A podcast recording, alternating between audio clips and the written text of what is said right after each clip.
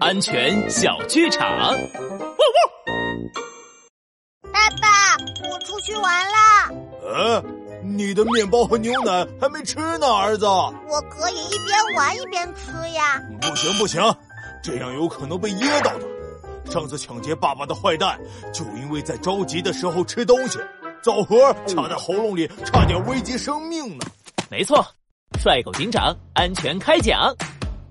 在着急的时候吃东西，或者一边吃东西一边说话，都是很危险的行为，有可能导致我们被食物噎住。